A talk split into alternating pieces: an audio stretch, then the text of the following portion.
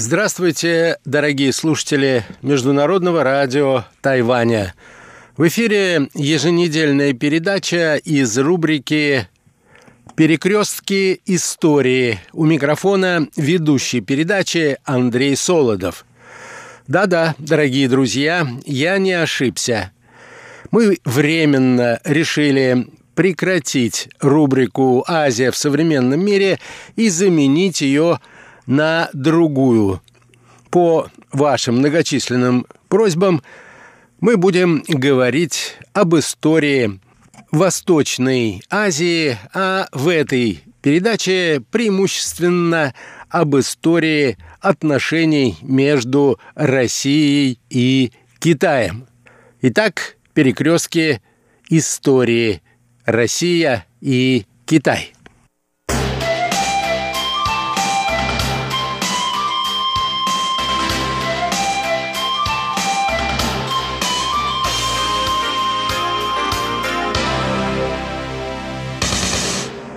На сегодняшний день нет достаточно точных данных о том, когда и как самые первые сведения о Китае попали на Русь.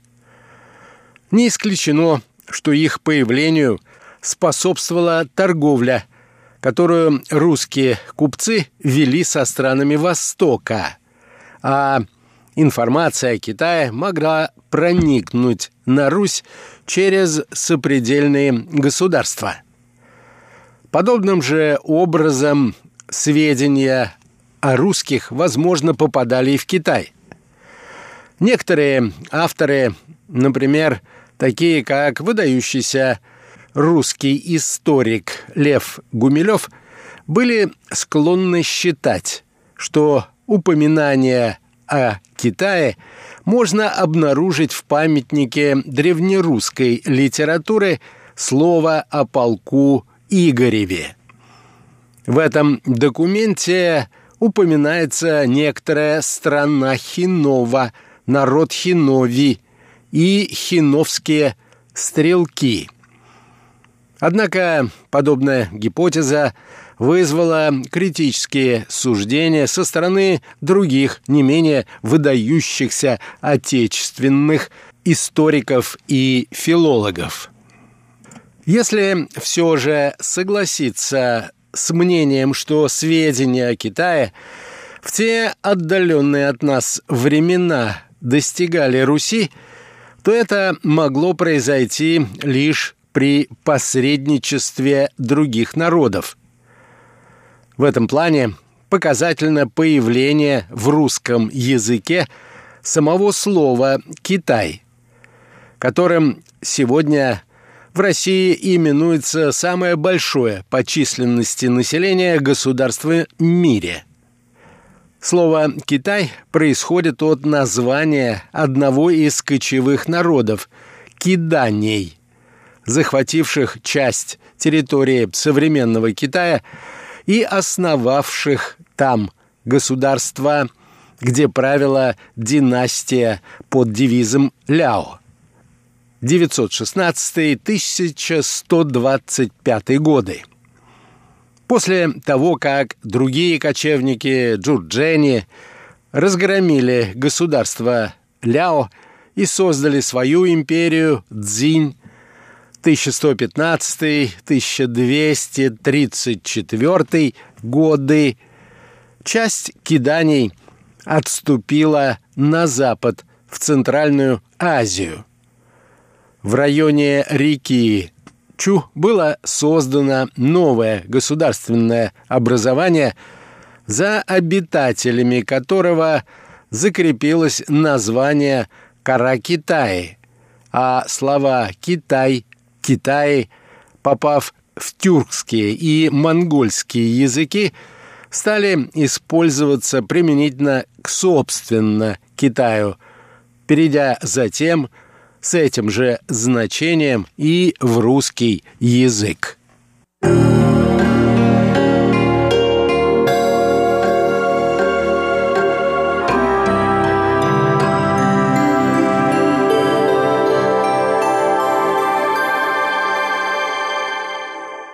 Первые же китайцы, по всей видимости, попали на Русь во время завоевательных походов монголов. Среди тех, кого привел с собой в Восточную Европу хан Батый, были и жители Китайской империи. Самое раннее упоминание о России содержится в 120-м томе «История династии Юань», где говорится о походе монголов на Русь, осаде и взятии русских городов. Завоевание монголами Китая и русских княжеств происходило практически в одно и то же время. В 1231 году монгольские войска во главе с великим ханом Угадеем форсировали Хуанхэ и начали наступление на столицу империи Цзинь, город Кайфэн. В 1234 году Кайфэн был взят, а в следующем году монголы развернули наступательные действия против южно-китайской династии Сун. Тогда же на Великом Курултае было решение отправить Бату хана или Батыя, как его привычно называли в России, на завоевание Восточной Европы. В 1237 году войско Батыя подошло к Рязани, начав разорение южно-русских земель. В итоге Русь и Китай практически одновременно вошли в состав монгольской державы, гигантского территориального образования, охватывавшего значительную часть Евразии и коренным образом изменившего в ту эпоху геополитическую ситуацию в мире. Насильственное включение в состав этой державы самых различных народов – привело к активизации контактов между ними. Именно к этому периоду исторического времени относится первое документированное упоминание о русских в Китае –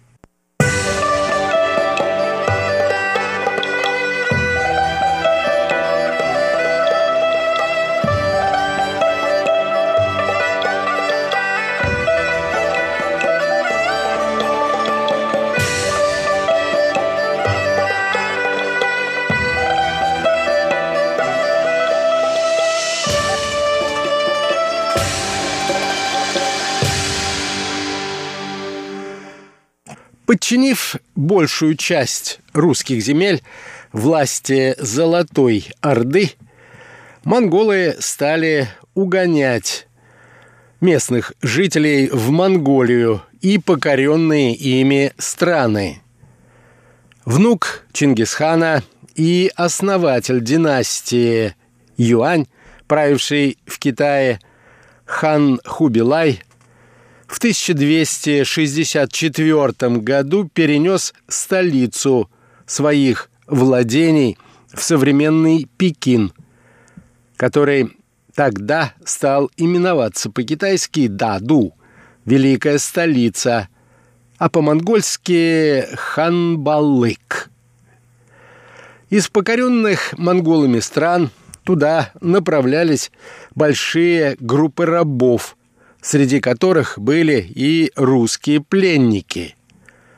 У монгольских ханов существовала традиция набирать в подвластных им землях дружины и создавать из них особые формирования, своего рода гвардию. Выдающийся русский китаевед Архимандрит Палладий Проанализировав китайские источники периода династии Юань, пришел к выводу, что таким образом составились в Пекине полки Кипчакский, Асу, и русский. В китайских источниках так называемый русский полк в составе столичной гвардии впервые упоминается в 1330 году. Этому воинскому формированию было присвоено почетное звание «Охранное войско из русских», прославляющее преданность. А к северу от столицы правительство специально приобрело участок земли для организации лагеря. Военно-поселенцы должны были заниматься земледелием, обеспечивая себя продовольствием. Их основной обязанностью стала охота. Всю добычу они поставляли к императорскому столу. В 1331-32 годах численность русского полка увеличилась. Точные данные об этом отсутствуют, но на основе сведений о вновь приписываемых к нему войнах можно предположить, что полк насчитывал несколько тысяч человек. Дальнейшая судьба этих русских людей неизвестна. Остается неясным, что произошло с ними после падения монгольской династии в Китае. Иеромонах Николай, историограф российской духовной миссии в Китае, высказывал предположение, что русский полк переместился на запад Китая – и что потомков этих русских, возможно, следует искать в провинции Сычуань. Именно в связи с походами монголов первые сведения о Руси попали в китайские династийные истории. Освобождение Китая и России от монгольского ига также происходило практически в одно и то же время – Народное движение против монголов, во главе которого встал его вождь Джу Юаньчжан, известное в истории Китая как «Восстание красных войск», привело к власти уже китайскую династию, правившую под названием Мин 1368-1644 годы. На другом конце евразийского пространства в 1380 году произошла Куликовская битва, положившая начало освобождению Руси от ордынского ига. Однако ликвидация монгольской державы и появление на пространствах Евразии новых территориально-государственных образований вновь отдалили Китай и Россию друг от друга и на столетие отодвинули начало прямого диалога между этими государствами. В китайских источниках раннего периода правления династии Мин отсутствуют какие-либо упоминания о России и русских.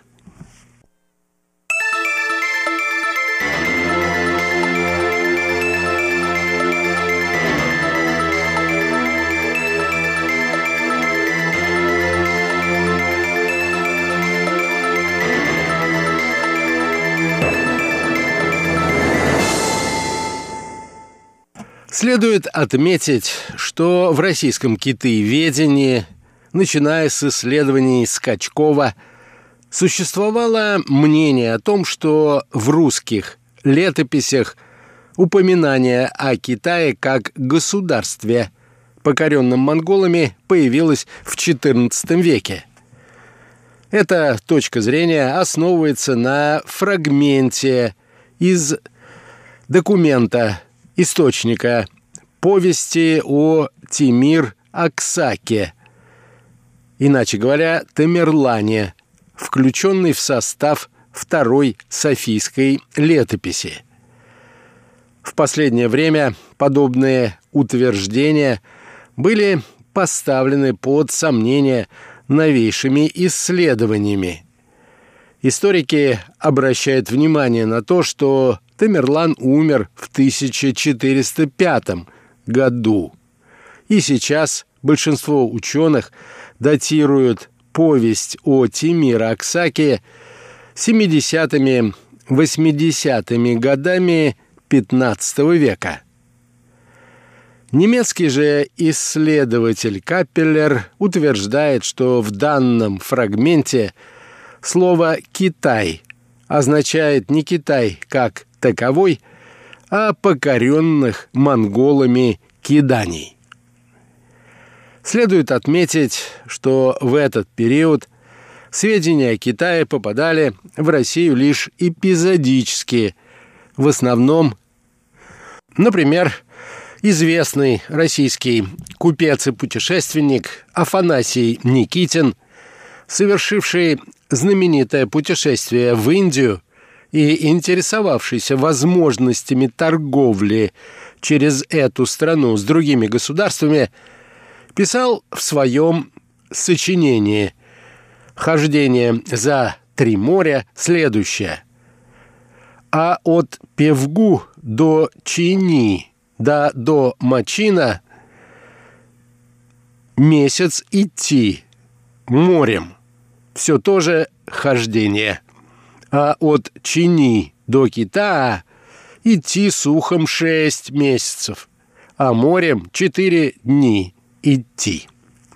В этом документе обращает на себя внимание тот факт, что Афанасий Никитин различал как это было принято в европейской и арабо-мусульманской традиции того времени Северный и Южный Китай.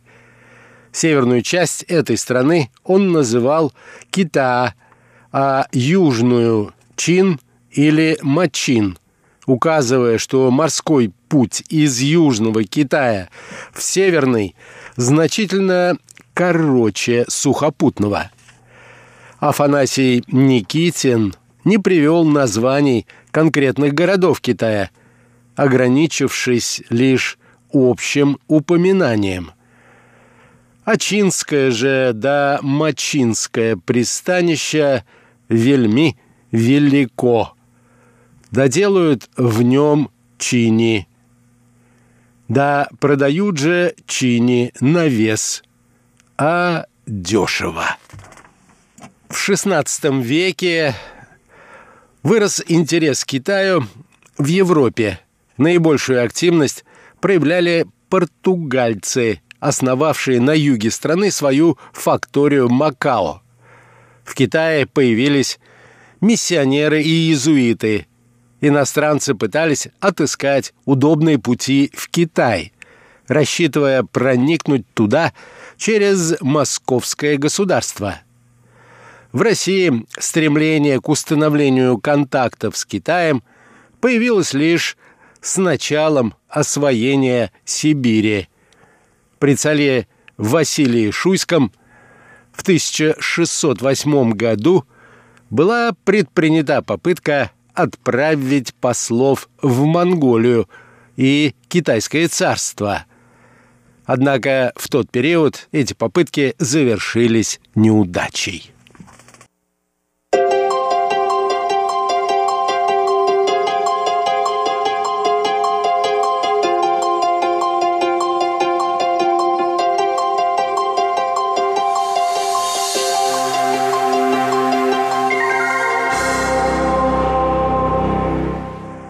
Еще раз с наступившим Новым годом, дорогие друзья! Здоровья, счастья, благополучия и богатства в новом году!